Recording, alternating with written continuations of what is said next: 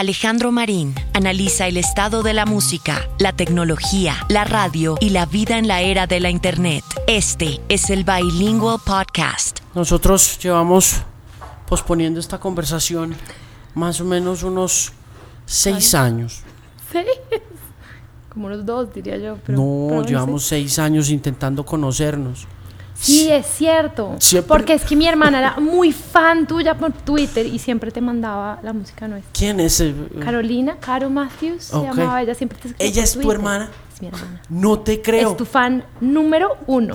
No me creía que íbamos a hacer el podcast. Ella me escribió una carta hace poco y tengo que leerla en el podcast porque, No. porque escribió una carta divina diciéndome un montón de cosas muy lindas, muy no, lindas. no, no, no. Ella no me ha contado esto, pero me encantaría leer la carta. Saludos para Caro, si Ay, alcanza a oír este y a verlo, que seguramente lo va, Ah, lo va a ver. seguro, ella me los manda a todos. Mira, la última vez, o la primera vez, perdón, que lo intentamos fue en REN. Transmusicales de REN. fan. 2014, diciembre. Sí. Wow. Les escribí, ¿dónde están? ¿A qué hora nos ven? Y nunca pudimos vernos en REN. No, no lo logramos. No logramos. Pero tú fuiste al concierto, creo. Yo que tocó estaba en- Chancha vía circuito y nosotros. Claro, Wow. claro. Y que nos íbamos a ver porque iba a tocar Matías Aguayo. O tocó Matías Aguayo en el, en el escenario como al lado del aeropuerto. Exacto. Y nos íbamos a encontrar por ahí, ¿no? pero no, se- no había mucha gente. Ah, sí. Había mucha gente y ustedes tenían un window como de 35, 40 minutos entre, no sé si era el toque y aguayo o aguayo eh, y el Sí. toque. Sí. Y en ese momentico, yo- ¿saben qué está? Yo estaba viendo a Lizo. Lizo tocó Transmusical en 2014. Yo no te puedo creer eso.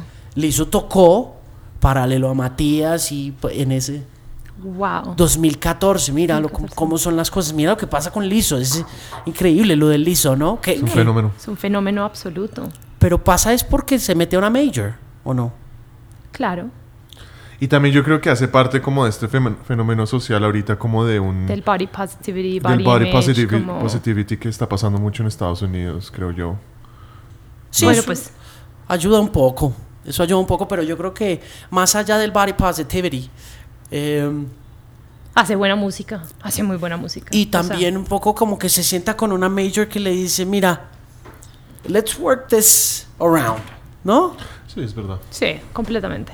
¿Nunca les han dicho? Hey, we could do much bigger things with you guys if you just let us tweak your sound, ¿no? Sí. Sí. ¿Y? ¿Qué? ¿Qué, qué, qué tú. Háblalo tú. Nosotros ya lo intentamos. Pues pucha, sí. ¿Pero Sí. lo intentaron a propósito? No, nos tocó. Nos tocó... Nos, Uy, ¿cándidos? ¿Cómo así? Que sí somos cándidos. Sí, pero de una Sí. manera... Eh, bueno, sí, claro, es un poco eso. Es como, sí, lo que ustedes hacen es increíble y los firmamos y todo bien, pero, pero que, es que lo que podemos hacer con ustedes si traemos unos productores y si mejoramos todo, and if we make it more pop, y, y entonces sí, no tan indie, un sonido un poco más como más profesional, ¿no? Súper de estudio, porque lo nuestro nunca fue así súper hi-fi. Y, y nosotros como que estábamos muy escépticos y en un punto Nico les dijo, ay, yo tengo unos amigos que son productores, que son Andrés Torres y Mauricio Regifo. Oh, ok. Despacito. Wow, despacito. Sí. Despacito. Y entonces eh, ellos dijeron, ah, pues esos son, trabajen con ellos. Entonces eh, nos mandaron a Los Ángeles y llegamos al estudio a trabajar con ellos. Hicimos una canción con ellos. eh, y al- como que cuando terminó la canción era 100% producida por ellos. Nico y yo no nos sentíamos muy cómodos porque claro, lo que ellos producen pues es, es un poco distinto y le- lejano a lo que nosotros hacemos. Y Nico y yo producimos toda nuestra propia música. Entonces fue la primera vez que sentimos como, ¿cómo así vamos a sacar algo que no escribimos y que no produjimos? Muy extraño. Pero la disquera estaba muy contenta. Dijeron, esta es la canción, mejor dicho, hay que lanzarla. Entonces empezamos a trabajarla, luego que la vimos en un estudio, back and forth, metimos más producción, ca- cambiamos algunas cosas, o sea, le metimos más trabajo a Nico y yo. Y, y finalmente ellos dijeron, si sacan esa canción, que creemos que es un hit, eh, los dejamos sacar otras canciones que ustedes tienen. Entonces fue como un poco un leverage. Fue como, Ajá. ok. Y pudimos sacar una canción nuestra que se llama Rude Boy eh, por haber comprometido a sacar esta canción que habíamos hecho con Andrés y Mauricio. Sí, exacto. ¿Con qué major o con qué disquera estaban? O con- Ultra. Ultra. ok. Ultra. Y Ultra es la del festival. la del festival. No, o sea, s- sí es, lo- es la misma marca, pero no son literalmente lo mismo. Otra es, es una disquera que Es tenía como, como, una un- filial de Sony. de Sony, Sí, sí, es como exacto. una filial de Sony. Ellos tienen a, a Steve Aoki, a Kaigo. O sea, que es Sophie como, Tucker. es como una independiente, pero con plata de Major. O sea, tienen, tienen su, su distribución es toda a través de Sony. Cuando empezaron, ¿cómo empezaron? ¿En dónde empezaron? ¿Cuál era el propósito? ¿Cómo se conocen y cómo funciona? Nosotros nos conocimos en la universidad. Fue en- como en el 2012. Nosotros fuimos, fuimos a Berkeley a estudiar jazz, los dos. Eh, y fuimos como una generación como de... Elsa también estuvo ahí, Elsa y el mar. Mateo estuvo ahí. Mateo, Mateo. Mateo Luis estuvo ahí, Gabriela Jimeno también estaba ahí. Little Jesus. Little Jesus, Santiago Casillas estaba ahí. Eh, ¿Quién más estaba por ahí? Of- Empress of Teishi, es mi mejor amiga, of, eh, Ah, Anna wow. Wise, eh, que es la cantante que hace Todo lo de Kendrick todo lo de Lamar. Kendrick Lamar. Ana. Claro, yo, sí, yo me acuerdo mucho de Ana cuando hablamos un poquito de ella. Sí, claro. Yo la vi el año pasado en el South by en el que estuvieron ustedes. Ah, sí, ¿qué tal te pareció? Yo no, ya no la veo hace mucho tiempo. Es increíble, pero em, a veces la siento muy sola. Creo que también su fortaleza es su debilidad, en el sentido de que cuando está on stage, y sobre todo en esas stages tan difíciles de South by Southwest, que son tan complejas de manejar porque son every man and every woman for themselves. O sea, es como que todos Sí, todos. contra todos Es un rat race, pero... pero sí. con todas las de la ley sí la vi un poco abrumada a pesar de la pequeñez del lugar, porque no era un lugar pa- ni para 100 personas. Eh, votar secuencias uno cree que no la gente dice no es que es con esas máquinas y que no que esos instrumentos que no no vaya vote esas secuencias y vaya haga eso en vivo no y, Claro. y a la Ana la vi un poco al principio muy un poco incómoda Claro. alrededor del tema pero entonces uy qué camada Sí, todos, todos como de la misma generación. Sí. Y nos conocimos ahí, estuvimos ahí, empezamos a hacer una banda como de... Como empezamos con una banda que se llama El Abanico y era como math rock, muy influenciado por Battles y por Don Caballero y todo esto. Y pues porque nosotros empezamos a hacer esto, pues estábamos estudiando jazz y estamos haciendo como arreglos de Big Band y composición como un poco como experimental de jazz, como a la Dan Ken- eh, Stan Kenton o algo así. Y nos metimos como por ese lado porque yo siempre he sido muy metalero y como muy por ese lado de rock progresivo y jazz. Y empezamos a hacer este proyecto como un proyecto así como por tocar. Después de que nos grabamos empezamos a girar. Y en Nueva York fue cuando nos dimos cuenta que para poder hacer esto teníamos que ser los dos y no, no toda la banda.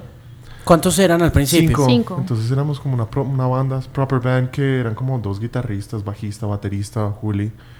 Y era una banda de músicos, como la banda de músicos, no era una banda como que no tenía ni idea acerca de la industria, no tenía nada de, de relación con nada que ver con el pop ni con nada ni de dirección esto. de arte, Nada ni de dirección pensamiento de de, arte, era nada. música por, por, por el amor a la música y por el amor a hacer cosas interesantes musicalmente. Y después de eso se nos complicó porque era, financieramente era muy, era muy jodido tener a cinco personas, estar tocando y que estuvieran comprometidas. ¿por qué? ¿Por Plata. Plata. Dinero. Dinero, o Plata. sea, dinero, dinero. eh, Además, sí. llega uno allá y empezando, entonces, bueno, que te pagan 150 dólares por un concierto, pero ¿qué, qué haces Pártelo tú? entre Pagas- cinco. Sí, pártelo entre cinco y tienes que pagar tu transporte, ¿no? Pero en cambio, si éramos entre dos, teníamos una van, de hecho, que yo había comprado como por mil dólares, que fue un desastre y casi nos matamos en esa van. Pero, eh, de hecho, yendo a ese South by Southwest, no, fue un South by Southwest hace mucho. Y entonces, eh, claro, tú- 150 y tú dices, pues entre dos, pues bueno, ahí estamos mejor que es entre cinco. Entonces, pues. ¿Y, cómo bueno, so- y cuando, cuando deciden eh, reducirlo a dos personas, ¿cómo, ¿cómo estaba la situación con el grupo en general? O sea, ¿cómo, O sea, estaba muy bien. Lo que pasa es que pasó fue que eh, fue, fue una cosa simultánea entre decir como no hay plata y estábamos muy afiebrados con la música electrónica. Y fue en el momento en donde... ¿Qué año estamos hablando? Es- ¿2012? 2000. do- do- 2012, 13. 13 más o menos. trece, trece. Entonces, Que ya había explo- ya habían pasado 10 años de esa explosión de ese rock de Nueva York que traía un poco también ese espíritu Ya. como el electroclash y todo ese rollo. Sí, ¿no? sí, sí, total. llegamos como tarde, como un, pues fue 2009, ¿qué? 10, 8. Sí, Sí. total. Eh, pero lo que pasó fue que en ese momento fue cuando empezamos a... Hubo un disco que nos afectó a nosotros demasiado que se llama Until the Quiet Comes the Flying Lotus. Y ahí fue cuando... Y porque LA viniendo, también. nosotros somos jazzheads. O sea, de ver Coltrane a morir. Nosotros, Sí. Es nuestro dios. Eh, y Flylo es básicamente la tía abuela, eh, Es Alice Alice Coltrane. Coltrane. todo esto por ahí fue. Y entonces empezó Flylo, Until the Quiet Comes, entonces después empezó Jay Dilla, y entonces uno empieza a indagar mucho esto, mucha, muchos de los productores empiezan como el hip hop y después encuentran el jazz, a nosotros nos pasó como el jazz y después el hip hop. Y ahí fue cuando empezamos a producir más electrónica, electrónica porque para nosotros era más como basado en, en hip hop, entonces estábamos muy influenciados por, por ejemplo, bandas como Purity Ring, que tenían como un sonido un poquito más de hip hop trap futurista, pero con un sonido como más pop, ¿no?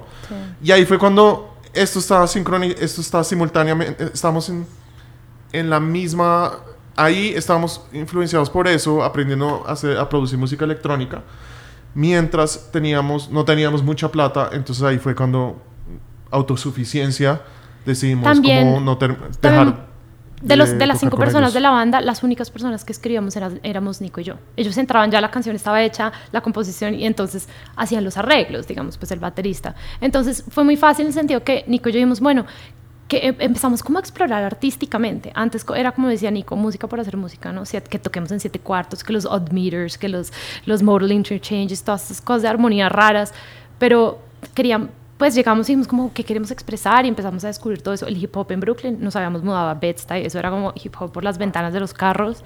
Y, y alguien, nos re- el baterista que teníamos, nos pasó una versión cracked de Ableton Live.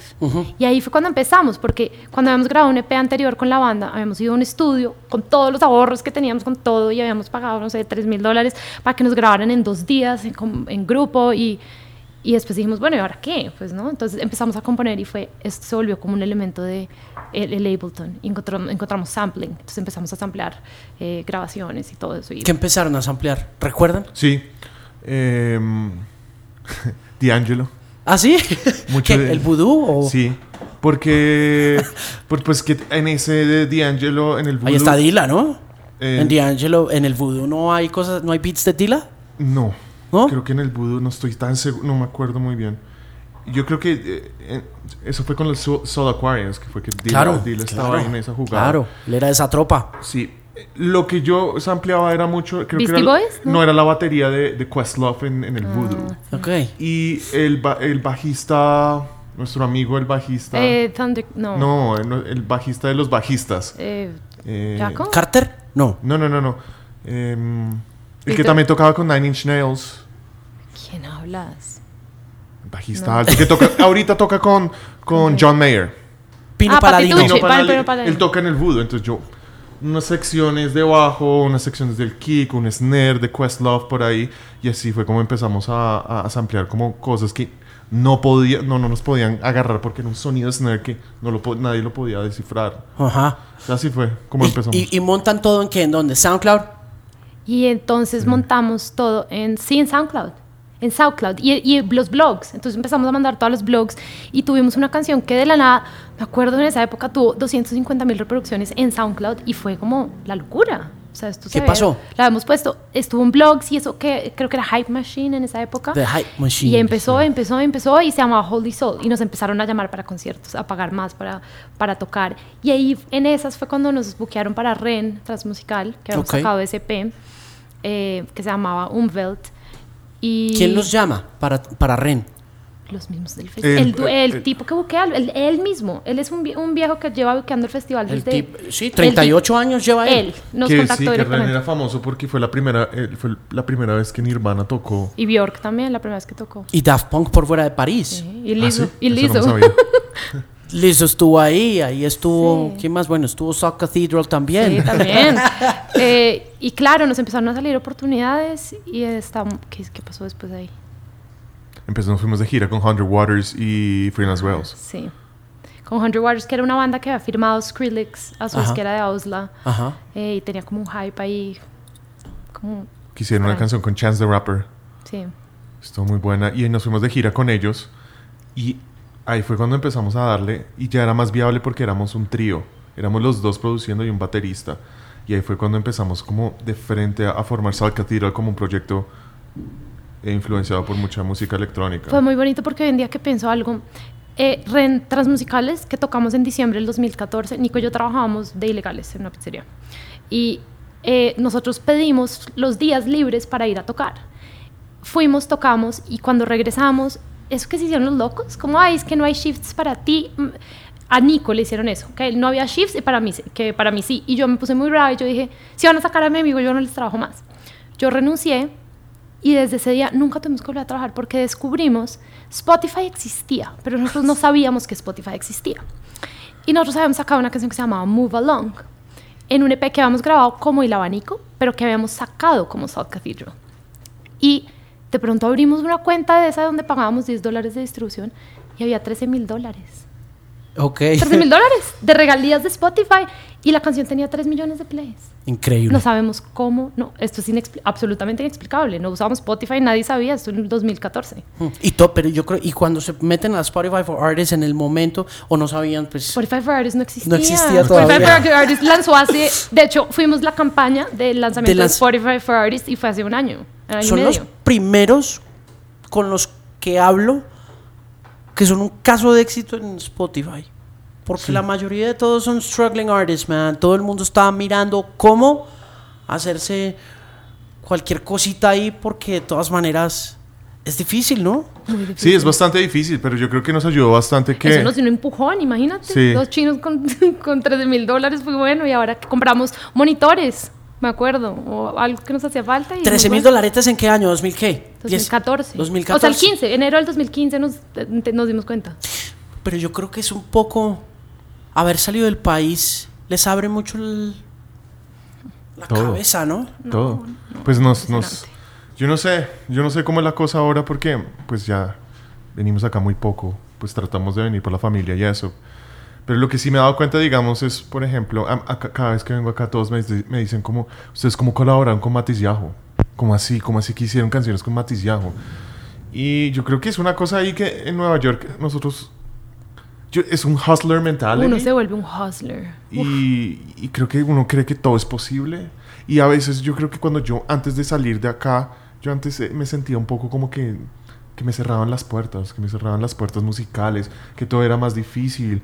Inclusive, digamos, ahorita el domingo eh, teníamos un show el sábado y todo chapinero sin luz. Y. Nosotros teníamos un show de chamán y lluvias y todo y no tuvimos luz. Nos tocó hacerlo ayer y todos nos decían, no, es que en Bogotá nadie va a un concierto un domingo. Un domingo. ¿qué Y además parecía? está lloviendo y todavía no había luz. Y yo decía, es difícil.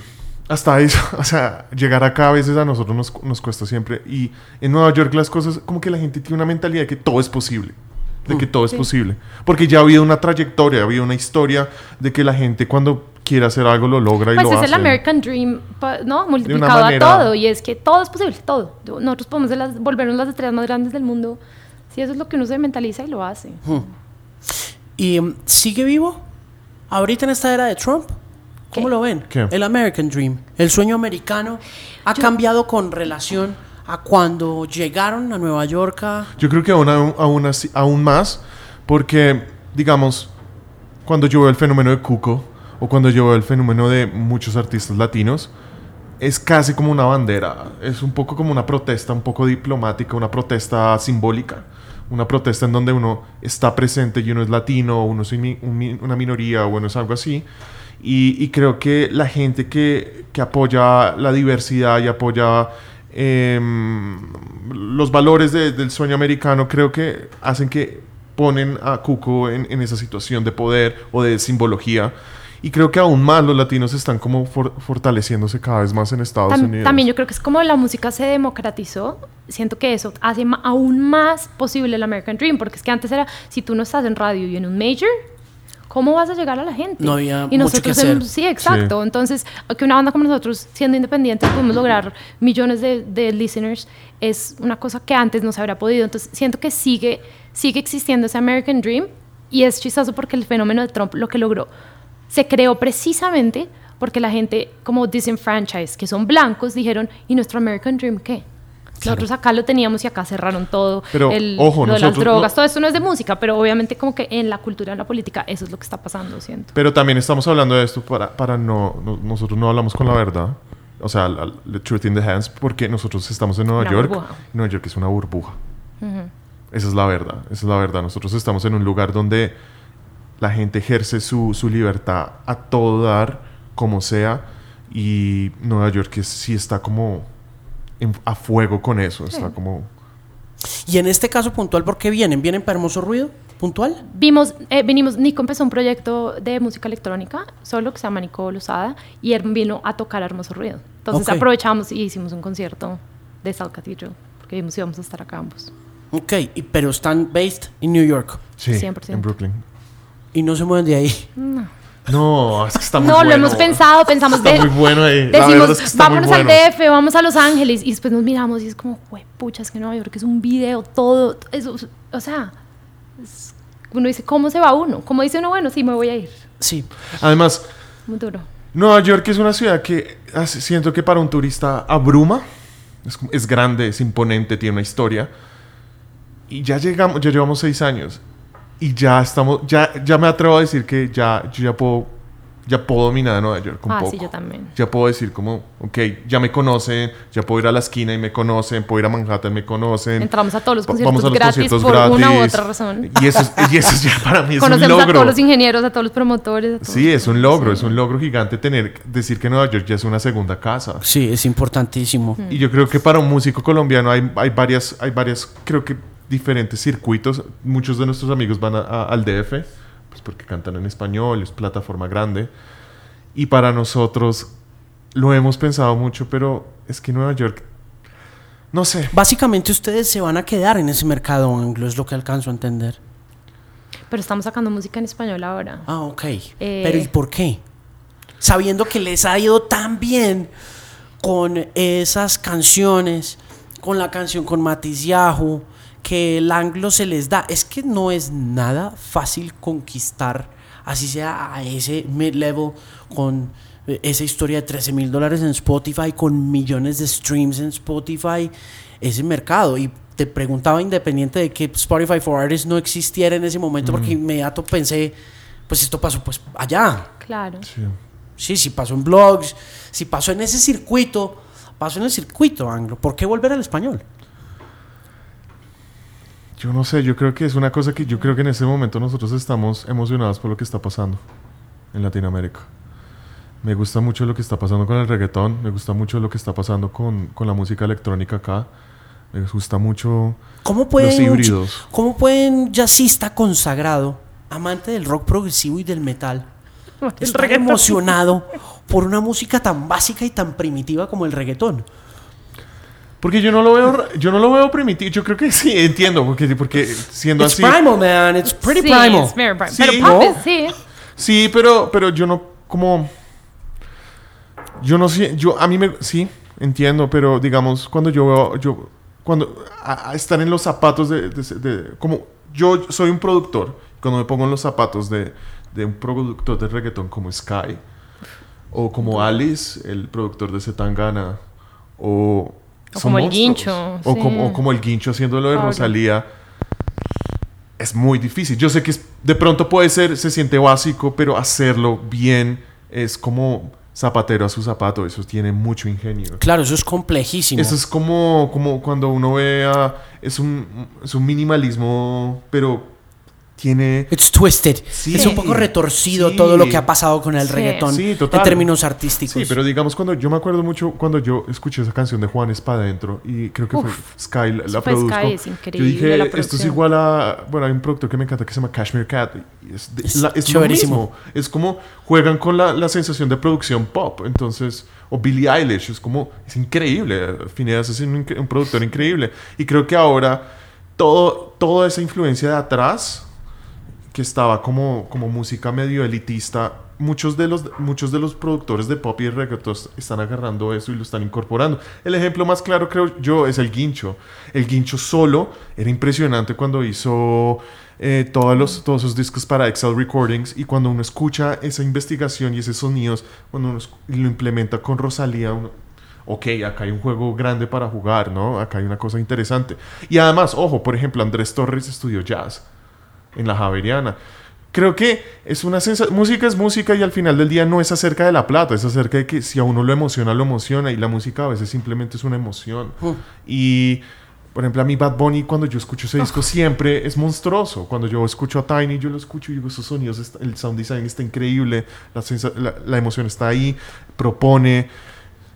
¿Cómo uno no se va a emocionar con eso? Además, yo siento que el deseo de reinterpretar está ahí, o sea, de donde toma uno, pero uno siempre dice a dónde lo llevo, ¿no? A dónde lo llevamos al mundo nuestro. Entonces siento Sí. que no es tanto como escuchar, ah, esto es básico, ven y lo copio para que suene exactamente a esto, sino siempre es dónde es esa búsqueda de, ¿no? De encontrar cómo produces tu reggaetón pensando en J. Dilla, pensando en los samples, pensando en todas estas cosas. Entonces, Pues no se están quedando sin ideas un poco ellos.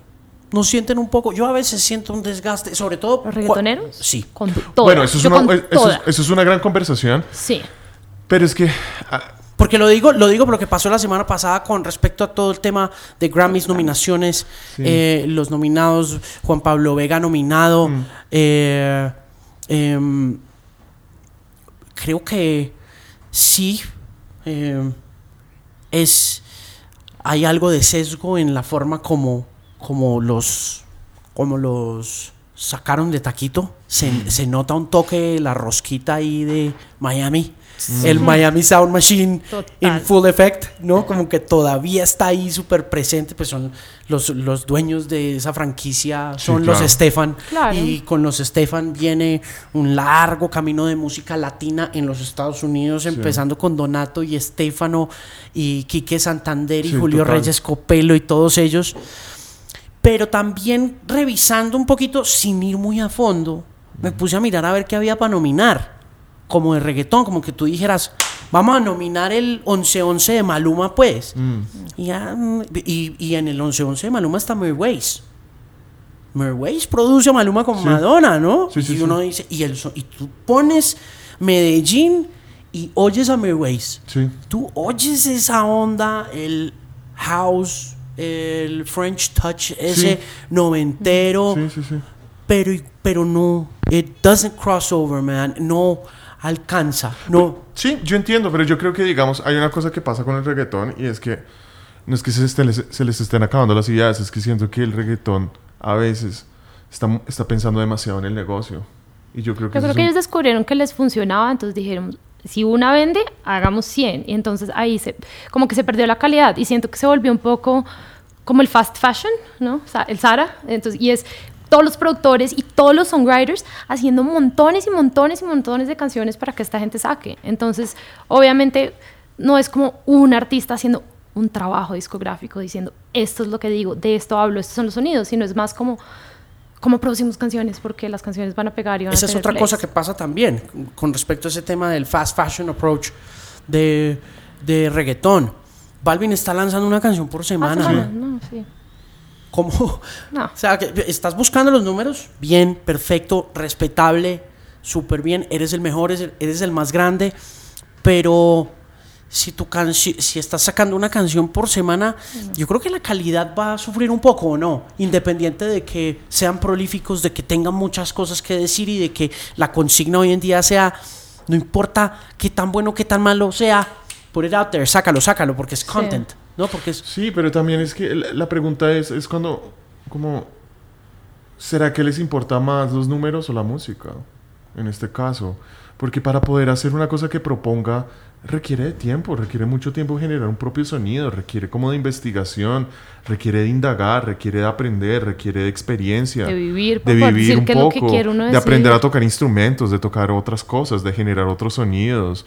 Y, y esto parece que es un- una maquinaria que no, no le importa nada de eso, sino ser efectivo con esos números, porque al final del día ellos están ahí por unos números y un éxito comercial, más no un éxito... Si- no es musical. O sea, si hablamos de éxito musical, no están proponiendo mu- mucho comparado, digamos, con cuando yo escucho a Kendrick Lamar. No hay un Kendrick Lamar del reggaetón. No existe todavía. No. eh, que un tipo que de verdad le interese la música y que traiga a Flying Lotus o a Thundercat o, o que traiga a Terrence Martin y que se involucre con Herbie Hancock. Y es como, ok, hablemos de esta historia. Me encantaría que Balvin diría como, oiga, ¿sabe qué? Eh, los de Iraquere, ¿qué, ¿qué pasó con ellos? ¿Qué pasó con Chucho Valdés? ¿Qué pasó con lo que pasó en Puerto Rico? Con la bomba, con la plena. Incorporémoslo y hagamos algo, al- propongamos algo nuevo. Pero eso requiere de tiempo, eso requiere de oído y eso requiere de demasiada musicalidad. Kendrick es un genio, todos lo sabemos, lírico, melódico. Y yo creo que va a pasar. De pronto va a tomar un poco de tiempo. De pronto no son ellos, sino es un pelado que de pronto es un músico que también le gusta el reggaetón. Y eso ha pasado ahorita, que es un fenómeno raro lo del reggaetón, porque entonces son. Hay subculturas acá en Bogotá que hemos estado hablando, que es el pelado que tiene 15 años que le gusta Balvin, pero también le gusta tocar su garage rock tipo Mac DeMarco. De pronto va a haber alguien que va a juntar el jazz y todas esas cosas y va a generar ese nuevo fenómeno de una sofisticación de reggaetón. Estos tipos yo creo que ya están tan encima que no creo que vayan a, a, a, um, a proponer. O traen a alguien como Rosalía, puff, y con altura es una cosa que uno le vuela la cabeza y uno dice, ok, esto fue diferente, esto fue bien interesante. Pero ese brinco de Rosalía, ¿cómo lo vieron? Porque, primero, vamos, el mal querer es un paso gigantesco el que da ella de ese flamenco, que es una nueva ola de flamenco, porque es ella, porque es joven, ¿no? Porque es bastante joven, pero de ese primer disco que es Los Ángeles al mal querer hay como una distancia de, Mundo, sí. de siglos, ¿no? Es, es un- es un siglo de distancia, ¿no? Total. ¿Qué tan bueno es verdaderamente ese disco en el sentido? Yo, yo oí el mal querer. Sí. Yo llegué muy temprano a, a Malamente. Yo llegué tempranísimo a Malamente, antes de todo el hype. Sí, sí, llegué, sí. llegué cuando salió el video, llegué y la puse ahí en la X un momentico como, como para mostrarles y decirles pilas con esto y todo el rollo. Ya después salió el mal querer y ya venía con el hype, ¿no? el, el mal querer sí venía ya Sí. con el hype de Spotify, con el Major, con Rebeca ahí empujando también, haciendo... Esa esta. Sí, Rebeca es una dura. durísimo, ella haciendo management. Eh, y pues sí, el disco es chévere, pero ¿Pero qué?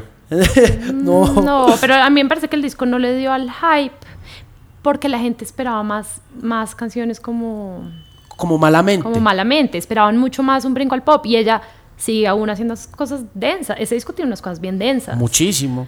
Ese disco es más que todo vocal, ¿no? Sí. Con Pero- mucho efecto pero- computarizado. Sí, pero eso es increíble. Según yo, Es eso como es una propuesta artística pesada, a mí me parece. Sí, pero que no tiene- es tan easy listening como la gente pensó Para que iba a ser. Es un paralelo. A mí me parece que ella es como el paralelo de James Blake. Cuando James Blake salió, la gente o lo entendía o no lo entendía. Claro, estaba la línea esa densa, Y- poderosa del dubstep Claro. que se había pasado a los gringos y estaba él. Y la gente lo Claro. amaba por, por el, el cover de, de Feist, Limit to Your Love. Y, Claro. y después escuchaban el resto y era como, ah, pero este man hace como Está unas vainas bien raras. Claro. Sí. Pero yo creo que es, es excelente. A mí me parece que lo que hizo Rosalía es excelente. Porque lo que estábamos hablando, ok, en el reggaetón, ¿quién propone? Pues están haciendo lo mismo canción por semana. Rosalía se demoró un poco. Tenía a Antón Zetangana, tenía al Guincho, tenía a este- estos tipos. Y se dijeron, vamos a esforzarnos a hacer algo, algo interesante en el, a- en el habla hispana con, estos, eh, con estas influencias. Además es un disco conceptual, ¿no? Es Mucho. de una historia, creo que ella tomó la historia de una... Sí, es Una una, es una, o no- algo es una novela novela. del siglo no sé qué que se Sí, llama exacto, Flamenca. Exacto. Y que es la historia de este amor truncado por lo que ella ya reubica aquí como el patriarcado y todo Sí. ese rollo. A mí me parece A mí tremendo. me encanta, a mí me fascina que ella A, tiene a como mí me encanta todo- que ojalá la música fuera así, ojalá toda la música que escucháramos fuera rara. O sea, eso es como... O empujando el arte o el Sí, empujando, concepto, sí. empujando cosas en vez, de, en vez de empujar números. Y en ese sentido el Grammy les preocupa, les gusta, no les gusta, les A mí me gusta mucho el Grammy, porque el Latin Grammy especialmente, porque me encanta que, digamos, Juan Pablo Vega esté ahí. Me fascina, me fascina. Es un bu- buen amigo mío y me fascina que esté ahí, me fascina que Andrés y Mauricio estén ahí, me fascina que le den espacio a otras personas eh, y me fascina que se pongan bravos los reggaetoneros. Sí. Me fascina, me fascina. Porque se lo ganan todo, se ganan los millones de dólares, se ganan todo, la- las marcas, todo. Que los que les los bajen del podio un- por un minuto al menos. Me encanta que se quejen y se molesten. Me encanta. Me que encanta. los bajen un poquito Sí. del, del ego. Pe- Pero yo sí creo que la verdad, yo estoy de acuerdo con eso, pero yo siento que no es lo mismo como, como si los Grammys quieren ser relevantes, no deberían incluir una música que es grande, de la misma manera que se quejó mucho Kanye West porque el trap no está representado, como muchos artistas de trap no están representados en el Grammy gringo.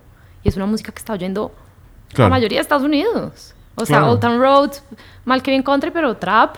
Eh, lo mismo cuando llegó los... Eh, Ray Sherman de esa canción que fue número Sí, uno, la claro, primera claro, que fue Black trap Beetle. número uno, Black Beetle. Entonces, no sé, yo me, me dejo la pregunta, o sea, yo no juzgo, obviamente también me encanta que se jodan, porque ya Yo tienen no- mucha plata, aviones privados, no jodan. Sí, todos, Yo todos en polémica. que es que Vuitton por- todos los días, porque ya, Maluma se no. ganó un jet, o sea, se compró un jet y todo. No, no, no, no. Pobre, weón. Yo lo digo, yo lo digo es porque porque para mí los Grammy son un programa de televisión. Total.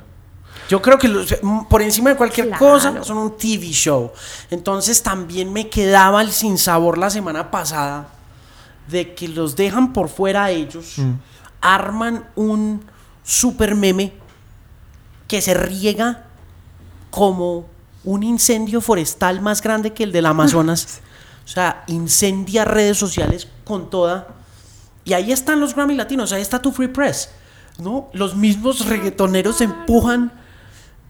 el- Le dieron relevancia, la- claro. Le dan la relevancia a unos premios que para mí son cada vez más un espectáculo televisivo que va en vía de extinción. Sí, lo entiendo, pero digamos, para las personas que no, no, que somos músicos, que nos importa la música y que no ganamos millones de dólares, estar nominado a un Latin Grammy le abre muchas puertas. ¿Qué Que- cosas abre? ¿Qué por, por cosas ejemplo, hace el hecho, el hecho que, eh, eléctrico, por ejemplo, por el ejemplo. hecho que Elsa y el Mar se- le esté nominada por- como nueva artista, le va a abrir demasiadas puertas. Pregunta, si eh, nadie va de Elsa y el mar, hubiera sido, Si nadie va a qué. La Eh, canción tiene la una canción que se llama canción. Naiva.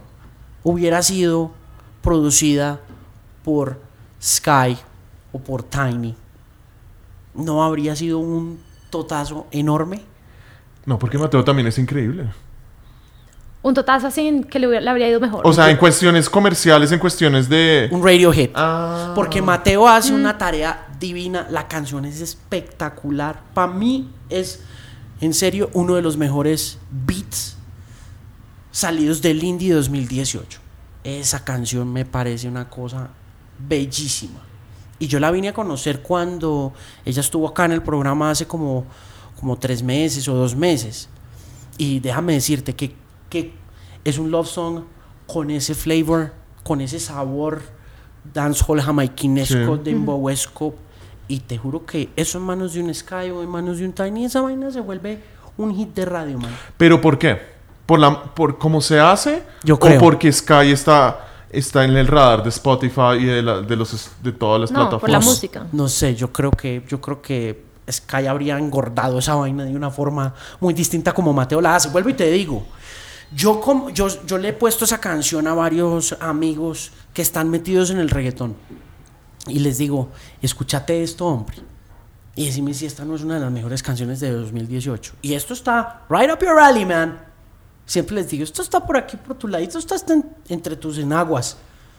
Y siempre, y la mirada siempre, mira, lo curioso y lo fascinante y bonita que es la música, que, que cuando uno le pone el y el mar a un reggaetonero, la inmediata reacción es introspección, que no es nada fácil de mm, obtener de alguien que esté muy metido como en ese mundo del perreo y de esos rollos, porque Claro. ellos siempre quieren, es como alzar la, la mano y brincar y, y la canción produce el efecto completamente contrario sin dejar, ¿no? Y ahí uno dice, ok, ahí está Mateo. Ahí, en esa sensibilidad conectada a esa canción que es un heartbreak song, que es un desengaño profundo, ahí están Mateo y Elsa muy bien conectaditos, pero la, la- la siguiente cosa que le dicen a uno, programadores de radio, DJs, es, esto con un beat de Tiny habría sido... Claro, pero ahí estás entrando tú. A ver, Cuando dices, cuando la, la disquera, Elsa es independiente, ¿no? Pero si tú fueras el A&R de Sony y Sony firma a Elsa, le dices, venga, venga. Sí, lo de Mateo está espectacular, su canción está divina, pero es que imagínese esto con un beat de, de Tiny o de Sky. Claro. Claro, sí. O sea, estás validando que esos o sea, sí es cierto lo, lo de Liz, o buscar más productores para, para que estas canciones puedan llegar a un público aún más grande. Porque productores como Tiny eh, y Sky saben hacer esa música que les llega a muchas millones de personas. Como la hacen más digesti- digerible, ¿no? Total, mucho, sí. tienen un elementico que hace que Sí, le llegue a más gente. sí. Sí, pero entiendo, pero digamos, entonces si uno si uno piensa solamente así y apuntar que todos tenemos que ser como Tiny Sky, se hom- homogeniza todo y se es muy aburridor. Qué, qué- qué hermoso que, que, que Mateo tenga esa sensibilidad int- introspectiva a la hora de producir. Qué lindo que Juan Pablo Vega tenga como esta, este, esta, esta estética o esta inclinación al dub cada vez que tiene sus delays o sus reverbs. Que, que nota que, digamos, Andrés y Torres eh, tienen como una estética un poquito más fuerte, pero no, no es, ese reggaeton pop de Medellín, sino es otra estética, que haya diversidad en el asunto. Obviamente todos quieren su número uno y todos quieren como que suene cosas, pero es bueno también que, que- que la gente como acepte una diversidad en el asunto y que no todos tenemos que tener como la el mismo instinto de Tiny y de Sky. Claro. Es un poco eso, entonces a lo que vuelvo con lo de los Latin Grammys, que cuando ponen a Elsa del Mar o a Juan Pablo y los nominan para esas cosas, hay un poco más de credibilidad y, y y de sostenibilidad a la hora de, de seguir haciendo lo que ellos quieren. Pues eso es lo que yo creo. Y como que la gente puede decir como, ok, estos tipos tienen ya una carrera, un, un lugar donde no tienen que ser la cosa más grande como J Balvin y no tienen que ser el struggle and artist, sino que esto los valida. eh, pueden pagar, seguramente pueden cobrar un poco más por los, por los shows, pueden cobrar un poco más por un festival. Eso ayuda mucho para la prensa, valida un montón de cosas. abre- todo se facilita. Yo creo que un Latin Grammy, cuando uno tiene un Latin Grammy, le da la visa gringa más fácil. Va- facilita, ¿no? Bueno, Es- ya por ahí, eso es un logro. ya, eso es un logro. siendo colombiano, eso es increíble. Entonces yo creo que es un- y también yo creo que es gener- darle un poco el, un boost of ego a, a esos músicos que no es como, ok, no estoy haciendo, yo me imagino que J Balvin cada vez que ve 100 millones de plays en tres días es como, soy el, soy el mandamás de acá. Sí, Además, yo, yo acá premios, ellos igual se ganan premios todo el día y Sí, 100 como- mil millones de awards de Pero reggaetoneros. a lo que me refiero es que qué lindo que también Juan Pablo, ojalá se lo gane y que Pero eso tenga es un gusto fijo y diga como, sí, yo también valgo y co pa- cobre más y que la gente quiera hacer cosas con él porque, porque sí, punto. Pero esa es una buena mirada también, porque yo también, más allá de los TV shows, creo que la segunda cosa, la segunda teoría que tengo yo sobre el tema de los Grammy es que son un gran ego boost. Sí. Brutal. Y que se, no se lo den más a J Balvin, sino se lo den a los que, a los otros que también quieren hacer otras cosas diferentes. Sí, no, está chévere eso. ¿Aspiran alguna vez? Claro. Oh, claro. Está- eh, teníamos una pre, pre estábamos en lista, Están shortlisted. shortlisted, Pero- con una canción que hicimos con Little Jesus, Ok. la canción alternativa, pero no, no salió nominada, pero... Pero solo con estar shortlisted ya dijimos, "Oh, bueno, bueno, es, es Sí, el sí, primer sí. paso, ¿no? Pero sí, ojalá, Sí, total. ojalá. Y para 2020 entonces, ¿qué hay para hacer? Tenemos, vamos a sacar el disco. Tenemos un disco que se llama Carisma. Eh, tenemos como ya varias, ya tenemos el disco hecho. Es como medio en español, en inglés, en portugués. Eh, tiene un sonido muy nuestro, incorporando cosas que nos gustan. ¿Colaboraciones? Eh, este cantante de Sao Paulo que se llama MC Bin Laden, Ok. de es Carioca Funk. Y, y ya, sol- todo es nosotros, Buenísimo. solo nosotros. Sí. ¿Cuántas colaboraciones han hecho en los últimos años? Eh, Además de la de Assassin, Assassin, eh, Agent Sasco, que estuvo en eh, Blacker the Berry de Kendrick Lamar. Eh, Mattis Yahoo, ¿quién más? Lee Scratch Perry. Lee Scratch Perry en Oh, un wow. ay no te trajimos un vinilo trajimos tenemos vinilo. un bueno, después Me lo deben. yo te lo mando ahora casi eh, un- sí, una con Lee Scratch Perry que está solo en vinilo no está en digital porque esa era una de las canciones que, que no eran pop suficiente para la disquera entonces eh, es un dub remix de una canción nuestra featuring Lee Scratch Perry cantando la misma letra que yo escribí es un proyecto súper bonito eh, Yarina de Marco de República Dominicana Big Frida. Big Frida la reina del bounce de New The Bounce Orleans de New Orleans. y ya. Wow. Por ahí vamos. Por ahí. Por ahí Sí. vamos. Buen, buen camino, buen camino. ¿Qué es más importante? ¿Tener un buen manager, tener una buena disquera o tener un buen booking agent?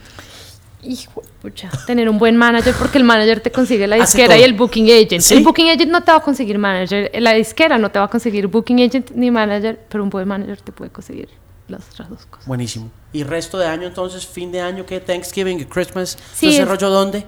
¿New York? Sí, allá pasaremos allá. Estamos como, como escribiendo más por lo que el disco sale en marzo.